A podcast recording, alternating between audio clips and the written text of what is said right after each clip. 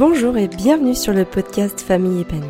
Je suis Amélie Cosno et je vous accompagne à créer votre liberté pour profiter de votre vie de famille. Depuis 2015, j'accompagne les familles à améliorer et apaiser les relations avec leurs enfants. Et depuis 2022, j'ai ajouté une corde à mon arc puisque, forte de mes dernières 7 années passées à construire un business rentable et pérenne qui me permet de vivre la vie de mes rêves, je vous accompagne à présent à développer votre activité sur le web en quête de cette fameuse liberté. Ce podcast me permet de vous parler sans tabou des problématiques, des succès et de l'organisation que je mets en place dans mon quotidien d'entrepreneur et de maman de trois enfants instruits en famille. Je souhaite qu'il vous inspire, qu'il vous motive et qu'il vous apporte des solutions à appliquer pour vous-même. Ou tout simplement qu'il vous rassure. Je vous souhaite une très belle écoute. Aujourd'hui, j'avais très envie de vous parler des coups de mou parce que quand on est entrepreneur et d'ailleurs même dans sa vie d'une manière générale, c'est pas toujours le top niveau de la forme. Il y a des moments où ça va moins bien, ça peut être lié à des choses extérieures, ça peut être des événements qu'on a vécus, des gens autour de nous, des choses aussi qui peuvent euh, voilà, interférer sur euh, notre niveau d'énergie. Et puis aussi, des fois, c'est à l'intérieur de nous que ça se passe. Ça peut être lié à des souvenirs, à des blessures, à des conditionnements, à des schémas automatiques, à des croyances. Il y a tout un tas de raisons, en fait, de parfois de ne pas se sentir au meilleur de son énergie, au meilleur de sa forme, et d'avoir ce sentiment que ça nous arrive qu'à nous, qu'on est les seuls à vivre ça, parce que très clairement, on voit en vitrine ce que les autres nous montrent. Et généralement, ils nous montrent le meilleur, parce que c'est humain de vouloir montrer ce que l'on fait de mieux, ce que l'on a de mieux, qui l'on est de mieux. Mais ça ne révèle pas le tableau dans son entièreté, puisqu'il y a une grosse partie que l'on ne voit pas, à laquelle on n'a pas forcément accès si les gens ne se livrent pas, ou en tout cas ne nous en parlent pas, ou ne se confient pas dessus. Et c'est dans ces moments-là, en fait, en tout cas dans, dans cette partie-là, que c'est le plus important, qu'il y a toute cette quintessence, qu'il y a toute cette... Euh, ce raisonnement qui permet de, de comprendre l'être dans sa globalité. Et c'est aussi pour ça que je fais le choix, même si c'est pas confortable, même si je suis pas toujours à l'aise de vous en parler, de tous ces moments où moi aussi, ben, j'ai des coups de mots. Tout simplement pour que vous ayez conscience que derrière cette façade que vous voyez, peut-être que vous avez l'impression, par exemple, que j'avance beaucoup dans mes projets entrepreneuriaux, peut-être que vous avez l'impression que c'est très fluide dans l'instruction des enfants, Peut-être que vous avez l'impression que dans mon couple, euh, c'est l'amour fou tous les jours, enfin, ou en tout cas que les relations sont tobo fixes tous les jours. Mais non. Moi aussi, il y a des jours où ça va pas, il y a des jours où ben l'instruction des enfants se passe mal parce qu'ils veulent pas le faire ou parce que j'ai pas l'énergie, j'ai pas le temps. Euh, il y a des jours où dans mon boulot, ben, ça n'avance pas comme je veux ou que je n'ai pas les résultats que je veux. Dans mon couple, il peut arriver qu'on se prenne la tête et des fois bah, ça nous arrive de nous crier dessus comme des poissonniers. Voilà. Moi aussi, en fait, je vis toutes ces choses-là. Euh, j'imagine avec la même intensité que vous. Mais ce qui est intéressant, et du coup c'est ce que je vais vous partager, c'est de voir ce que je fais dans ces moments-là. Parce que, ok, tout le monde vit la même chose. En tout cas, on est tous soumis aux mêmes choses parce que ça vient souvent de nos émotions. Et d'ailleurs, nos émotions, sont des drapeaux qui s'agitent en nous pour nous dire attention. Alors quand ce sont des émotions négatives, attention, quelque chose ne va pas. Si tu ne fais rien, ça va d'une part se reproduire et de deux, ça va vraiment entamer ton moral. Donc l'idée c'est pas de se dire oh bah dis donc elle aussi elle galère ou elle aussi ça va pas ou ceci ou cela parce que ça finalement c'est inhérent à tout le monde. Par contre ce qui est intéressant c'est de voir comment chacun de nous fait, quelles sont les stratégies qu'on utilise pour retourner à l'équilibre, pour un retour au calme, en tout cas un retour au calme émotionnel. Et donc dans ce podcast, j'ai décidé de vous parler d'une part de ce que je ne fais pas. Alors évidemment, c'est une liste non exhaustive. Mais j'ai choisi ces exemples-là parce que très souvent, ce sont des choses que l'on peut faire quand on ne se sent pas bien. Et donc j'ai voulu vous expliquer pourquoi est-ce que je ne le faisais pas. Et évidemment, qu'est-ce que je mets en place à la place? C'est-à-dire qu'est-ce que je vais faire? Quelles sont les stratégies que j'utilise pour euh, me sortir la tête de l'eau, en tout cas, voilà, pour retourner à ce calme émotionnel? La première chose que je ne fais pas, c'est m'abandonner sur les réseaux sociaux. Très souvent, quand ça ne va pas, on n'a pas envie de faire grand chose, on n'a pas envie de bosser, on n'a pas forcément envie euh, de passer du temps euh, avec ses enfants, on a envie de se vider la tête. On a vraiment hein, cette sensation de non mais là ne me demandez plus rien, je ne peux plus rien faire. Donc laissez-moi dans mon coin faire ce que je veux et tout ira mieux. Et donc dans ces moments-là, quelle est la chose, ou en tout cas l'activité qui va nous demander le moins de ressources eh ben, c'est de scroller sur les réseaux sociaux, de regarder des vidéos sur YouTube, voilà, toutes ces choses-là qui nous mettent devant les yeux la vie parfaite des autres. Donc, dans ces moments-là, évidemment, je ne fais pas ça puisque je n'ai surtout pas besoin de voir ce que tout le monde fait de génial et que moi je ne fais pas. Donc vraiment, si ça vous arrive, quand vous avez un coup de mou, d'aller euh, perdre une heure ou deux sur les réseaux sociaux, et ben voilà, je vous invite à abandonner cette habitude parce qu'elle n'est pas forcément euh, optimisée pour euh, le retour au calme émotionnel dont vous avez besoin. La deuxième chose que je ne fais pas, en tout cas de manière directe, c'est de chercher à résoudre mon problème, ou en tout cas de mettre mon focus sur ce qui a été euh, l'élément déclencheur de cette tempête émotionnelle ou de ce coup de mou. Pourquoi est-ce que je ne fais pas ça? Parce que la plupart du temps, j'ai observé, alors c'est avec mon expérience, hein, que quand j'essayais d'agir frontalement sur un problème, je perdais mon temps et mon énergie parce que la solution à ce problème, en tout cas le retour au calme émotionnel, ne pourra arriver que s'il y a tout un tas de paramètres qui sont mis en place. Et donc il ne s'agit pas que d'un élément, mais au contraire il faut savoir jouer sur la palette de facteurs qui vont nous permettre ce retour au calme. Et très souvent, c'est le piège dans lequel on tombe, le fait de penser que on a eu un problème, par exemple, avec son conjoint, eh bien, il faut chercher à parler avec son conjoint, à réouvrir le dialogue avec son conjoint pour pouvoir euh, dépasser la situation problématique, ou en tout cas ce qui, ce qui nous a mis euh, un gros coup de mou au moral. Et en fait, non. Vraiment, de par expérience, par exemple, si je reprends l'exemple ça va pas avec mon conjoint, ok, ben je vais plutôt chercher à me faire du bien autre part.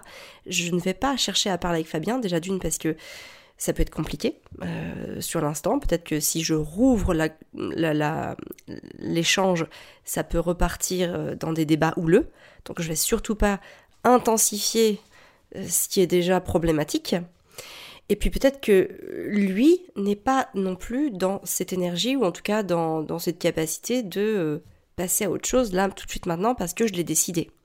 Hein? Alors évidemment, ça c'est quand ça vient de, plutôt de, causes, on va dire, qui sont extérieures à nous. Et même quand ça vient de causes intérieures à nous, par exemple un projet qui n'avance pas assez vite, et donc on va se mettre dessus et on va travailler, on va cravacher, on va bûcher dessus pour se donner la sensation de faire avancer les choses et de faire avancer son projet. Mais la vraie question c'est est-ce que cette énergie qu'on est en train de déployer est productive, est efficace, est optimisée?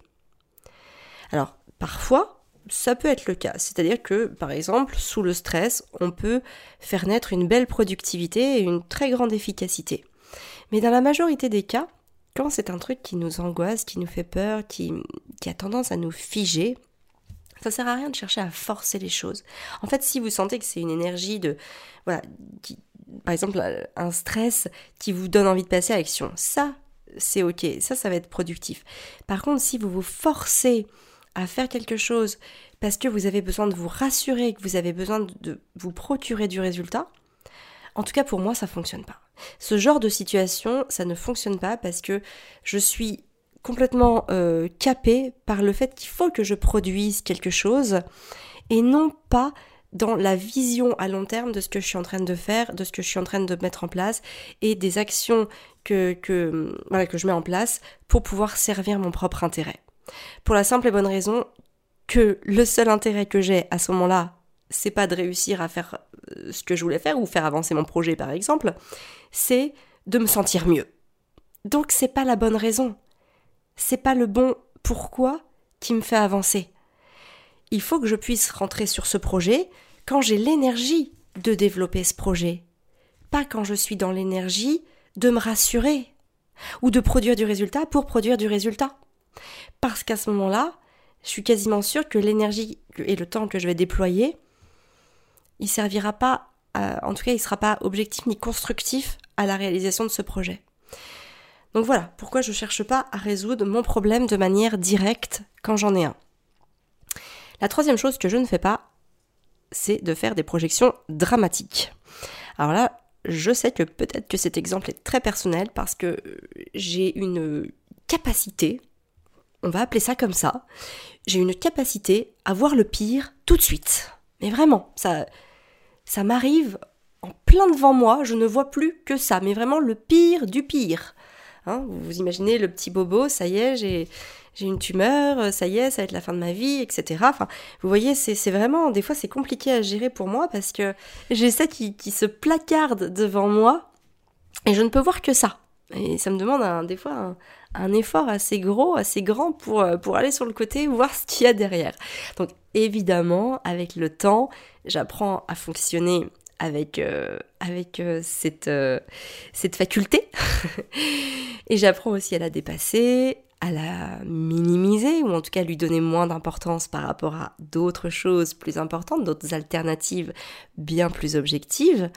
Mais j'essaye au maximum de ne pas donner d'importance à ces projections dramatiques. Et pourquoi est-ce que je fais ça? Tout simplement parce que, en fait, il faut comprendre ce qui se passe quand, on a un coup de mou, ou par exemple parce qu'on a peur de quelque chose. On a peur parce qu'on n'est pas encore dans euh, l'espace-temps de la solution.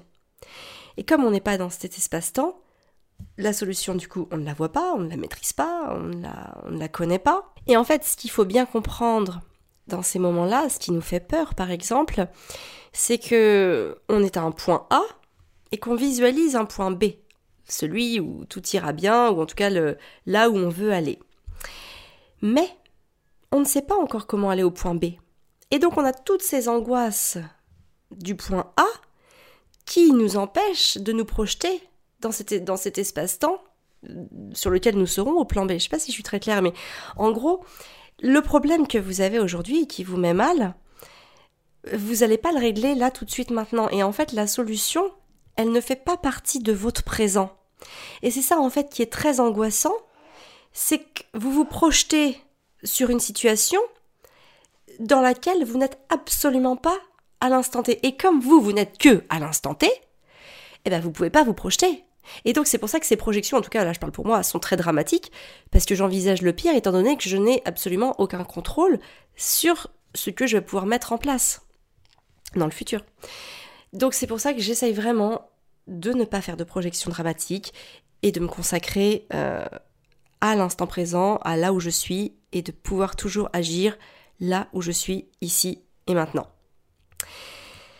Et la quatrième chose que je ne fais pas, alors je ne vais pas vous dire de faire ou de pas le faire, je vous dis juste ce qu'il en est pour moi avec mon histoire, euh, mais c'est en parler. J'ai alors j'ai beaucoup de mal à en parler, je le fais de plus en plus auprès de vous, euh, en post sur Instagram, parce que je sais que ça vous fait du bien et que et que j'ai l'espoir en tout cas que vous me leur balanciez pas. En fait, pourquoi je dis ça C'est parce que moi, j'ai. Voilà, dans, mon histoire, euh, il y a eu de nombreuses fois où je me suis confiée à des amis, à des proches, sur des choses que je vivais. Et à un moment donné, bah, on me leur balançait dans la tête. Et là, ça fait beaucoup de mal. Ça fait beaucoup de mal parce que là où euh, je pensais avoir la confiance de quelqu'un et pouvoir me me confier en toute authenticité, en toute vulnérabilité, et eh ben en fait, euh, voilà, ça m'est revenu comme un boomerang. Et là, je peux vous assurer que ça fait mal. Ça fait mal. Hein, par exemple, vous allez, vous allez vous confier à une amie euh, sur des problèmes de couple que vous pouvez rencontrer. Et puis le jour où votre amie euh, bah, a besoin de vous, elle vous dit non mais Amélie, tais-toi. Toi aussi t'as des problèmes de couple, alors tais-toi, t'as rien à me dire quoi bah ça fait mal. Ça fait mal parce que c'est pas parce qu'on a vécu quelque chose que justement on n'a pas grandi de cette expérience et en l'occurrence euh, c'est ce que je fais à chaque fois que, que j'ai des problématiques. J'essaye de faire en sorte qu'elle m'apporte et qu'elle me porte vers le haut, qu'elle m'emmène, qu'elle m'élève. Et, et, je peux vous assurer que ça m'est arrivé beaucoup, beaucoup de fois, ce genre de choses, avec des personnes euh, différentes en plus, pas toujours les mêmes. Et que ben la conséquence de tout ça, c'est que oui, je me suis fermée pour me protéger euh, de ces éventuelles réflexions qui, moi en tout cas, me font énormément de mal. Donc je réapprends à le faire. J'ai peur, très clairement. Ça me fait un peu peur. Je me dis, ça se trouve, je vais encore me prendre un, boomerang dans les dents. Je ne sais pas, je ne maîtrise pas ce qui arrivera, mais euh, mais voilà, je, j'ai quand même décidé de le faire par rapport à vous parce que je sais que ça peut vous aider. Et que finalement, euh, cette peur-là, elle m'appartient. Et elle ne doit pas devenir un frein pour vous aider, pour vous inspirer, pour vous encourager à, à dépasser vous aussi vos problématiques. Sinon, c'est une forme de rétention. Et du coup, je sais qu'un jour ou l'autre, je, m'en voudrais sûrement de pas avoir parlé de ça, de pas avoir évoqué ces choses-là. Donc voilà, c'est mon travail sur moi, de, prendre, de prendre là-dessus, de, prendre sur moi là-dessus pour pouvoir euh, vous en parler et que ça vous serve à, à vous construire en fait dans votre cheminement. Donc voilà, les quatre choses principales que je ne fais pas. M'abandonner sur les réseaux sociaux, chercher à résoudre mon problème, faire des projections dramatiques et en parler.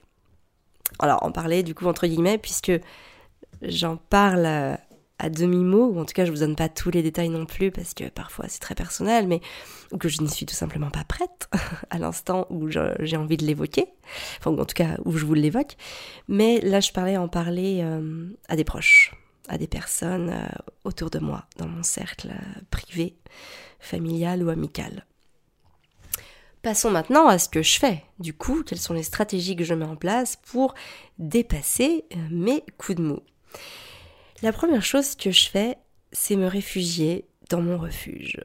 Moi, j'ai toujours, alors vraiment, c'est vraiment un, endroit que j'ai euh, depuis très très très longtemps. Je pense que ça remonte à l'adolescence, peut-être même l'enfance. J'ai plus exactement tous mes souvenirs là-dessus en particulier, mais puis en plus c'est un refuge qui, qui évolue beaucoup. C'est c'est pas toujours le même. Des fois, il est, je le conceptualise de manière différente.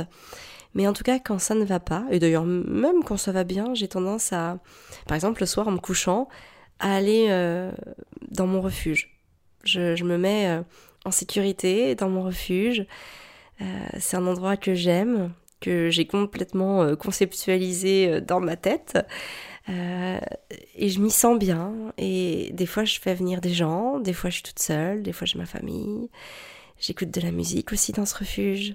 Je fais des choses, je vis en fait. Je, je m'imagine aussi certaines choses que les gens pourraient me dire.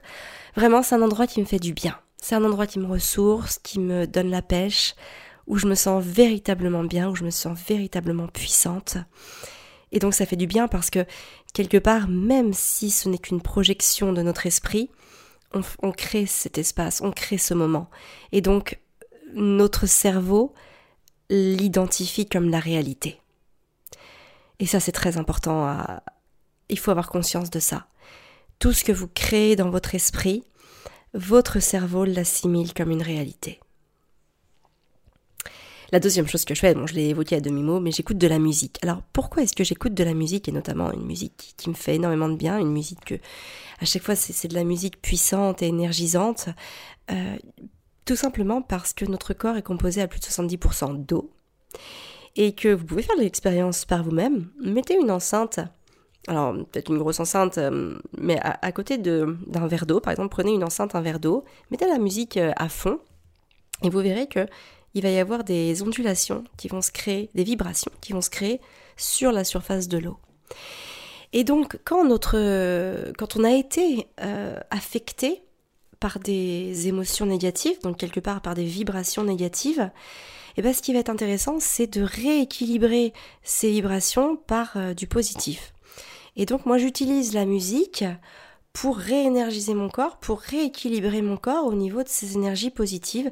C'est-à-dire que la musique va provoquer des ondes positives sur l'eau, enfin l'eau en tout cas que, contiennent mes cellules, et donc ça va faire du bien à mon corps. Et si ça fait du bien à mon corps, et eh ben ça fait du bien à mon esprit, ça fait du bien à mon cœur, et, et je vais mieux. La troisième chose que je fais évidemment c'est lire. Parfois quand le quotidien est trop dur, quand mes pensées sont trop compliquées, eh ben, je préfère encore m'évader, euh, m'échapper dans l'histoire de quelqu'un d'autre. Et la lecture m'apporte énormément de réconfort dans les moments où j'ai plus envie justement de penser, de ressasser, de cogiter à mon quotidien. La quatrième chose que je fais, c'est bien sûr passer du temps avec mes enfants. Alors moi, mes enfants sont une source d'amour inconditionnel et, euh, et tellement forte, tellement puissante que il suffit que je sois avec mes enfants pour que tout de suite je me sente beaucoup mieux. Il suffit que j'ai ce contact physique avec eux, que je les prenne dans les bras, que je leur touche la main, que, que nos joues se touchent, enfin, qu'on se fasse un câlin, peu importe, mais le contact avec mes enfants, être avec mes enfants, avoir une interaction avec mes enfants me fait énormément de bien. Donc c'est vrai que dans les moments où ça va pas, eh ben j'ai naturellement tendance à, intensifier les relations avec mes enfants, alors qui en sont très contents du coup pour le coup, pour pouvoir euh, me permettre d'aller mieux. Et du coup, je nourris toute la famille en même temps parce que mes enfants sont très contents. Ils me renvoient d'autant plus cette énergie positive et donc je, je, je me remets d'autant plus vite. Cinquième chose que, que, je peux faire aussi quand j'ai un coup de mou, c'est aller me balader dans la nature. Donc là, c'est un peu le même principe de, se, enfin, se vider la tête. Euh, ça peut, je peux écouter euh, de la musique ou un podcast ou un livre ou une formation. Il n'y a pas forcément de règles. Mais en tout cas, j'aime aller marcher. Je peux d'ailleurs aussi aller marcher avec mes enfants. C'est très souvent le cas. Hein. Je, je, suis rarement seule pour celles qui se posaient la question. Non, souvent je dis aux enfants, venez, on va faire un tour. Et du coup, bah, en fait, ils sont en vélo ou ils vont après, on s'arrête à une heure de jeu. Et voilà, du coup, moi, ça me permet d'être euh, avec moi-même, ou en tout cas avec euh, ce que je, avec qui je veux être euh, au niveau de, au niveau de moi. Et, ça me fait du bien. Ça me permet de, sortir un petit peu de, bah, de l'endroit qui peut m'apporter des résistances dans, dans ma capacité à, à, me rééquilibrer. La sixième chose, ça va être faire du yoga. Euh, le yoga, il y a un côté, alors pour toutes celles qui le pratiquent, elles vont bien sûr connecter avec cette idée. Euh, le yoga a, quelque chose de, très équilibrant. Ça m'apporte énormément, justement, moi qui ai toujours eu cette, euh, ce côté très entier, ce côté très excessif. Le yoga me fait du bien parce qu'il vient rééquilibrer les différentes énergies en moi différentes parties de moi. Et donc il fait un lien entre tout ça, mais un lien cohérent, un lien qui va me permettre de sortir quelque chose de constructif. Et donc, euh, bah voilà, pratiquer le yoga dans ces moments-là, ça vraiment euh, me fait du bien, ça me porte, ça me détend. Vous savez, ça détend énormément le corps. Hein. pour celles qui pratiquent, encore une fois, vous le savez, ça détend, on vient détendre. Et, ben, c'est comme s'il y avait aussi une détente de l'esprit. Pour moi, en tout cas, j'ai cette sensation-là de, de, lâcher prise sur le corps et donc de d'aider aussi mes pensées, en tout cas mon mental, à lâcher prise et ça fait énormément de bien. Et enfin, la septième chose, et je vous en parlais un petit peu tout à l'heure à travers les choses que je ne faisais pas, c'est me connecter à l'instant présent. Donc là, c'est quand, c'est notamment quand je vous parlais de faire des projections dramatiques. Euh, eh bien, je, garde conscience, donc je, vraiment ce que je fais, c'est que je mets mon focus sur là, tout de suite et maintenant. Et d'ailleurs, très souvent, je me pose cette question, Amélie, est-ce que là, tout de suite, maintenant, ça va bien?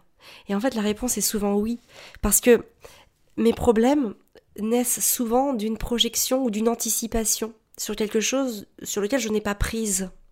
Et ça, c'est intéressant de le découvrir, de l'observer, parce que quand on se rattache du coup à l'instant présent, tout devient plus facile, tout devient plus clair et tout devient moins anxiogène. Donc vraiment, c'est quelque chose que je vous invite à faire quand, quand vous avez des coups de mou posez-vous, asseyez-vous sur une chaise, regardez autour de vous et dites-vous, ok, est-ce que là, tout de suite maintenant, j'ai vraiment euh, quelque chose de dramatique qui se joue Et très clairement, la réponse est non. La réponse est non, en fait, bah là, en réalité, ça va quand même plutôt bien. Alors évidemment, il y a toujours des exceptions. Hein. Mais dans la majeure partie des cas de, nos coups de mou, ça, nous, ça, permet vraiment de nous rassurer parce que oui, dans la majeure partie des cas, ce qui se joue à l'instant T, c'est pas dramatique. Ce qui est dramatique, c'est la projection qu'on fait, qu'on a, de ce qu'on visualise, de ce qui pourrait arriver. Et c'est souvent ça qui nous met dans, un état émotionnel négatif, ou en tout cas qui, qui, qui nous fait euh, avoir un coup de mou ou un coup de pas bien, ou voilà, toutes ces choses-là. Donc voilà, se reconnecter à l'instant présent, c'est quelque chose de très puissant que je vous invite vraiment à faire. Voilà, on arrive à la fin de ce podcast. J'espère qu'il vous a plu, j'espère qu'il vous aura inspiré ou rassuré et peut-être vous donner quelques pistes euh, à mettre en place ou justement à éviter de faire à l'avenir. Euh, moi, je vous donne rendez-vous la semaine prochaine pour un nouvel épisode de podcast. N'hésitez pas surtout à mettre un commentaire sur les plateformes de podcast, notamment Apple et Spotify, qui sont les plus grosses plateformes d'écoute. Ça permet vraiment de donner de la visibilité au podcast. Moi, ça me fait du bien, parce que clairement, lire des commentaires positifs, bah, ça fait partie de ces petites choses qui me font du bien. Quand j'ai un coup de mou, bah, j'hésite pas à aller lire vos petits commentaires positifs. Donc voilà, si vous voulez contribuer d'une manière ou d'une autre à mon épanouissement, euh, vous pouvez euh, mettre un, commentaire euh, positif sur ce que vous apporte ce podcast d'une manière générale, en parler autour de vous aussi, le partager sur vos réseaux sociaux. Voilà, ce sont des petites choses que vous pouvez faire et qui m'aident énormément au quotidien. Voilà, bah écoutez, je vous donne rendez-vous la semaine prochaine. Je vous souhaite une très très belle journée et surtout prenez bien soin de vous pour prendre soin de ce que vous aimez.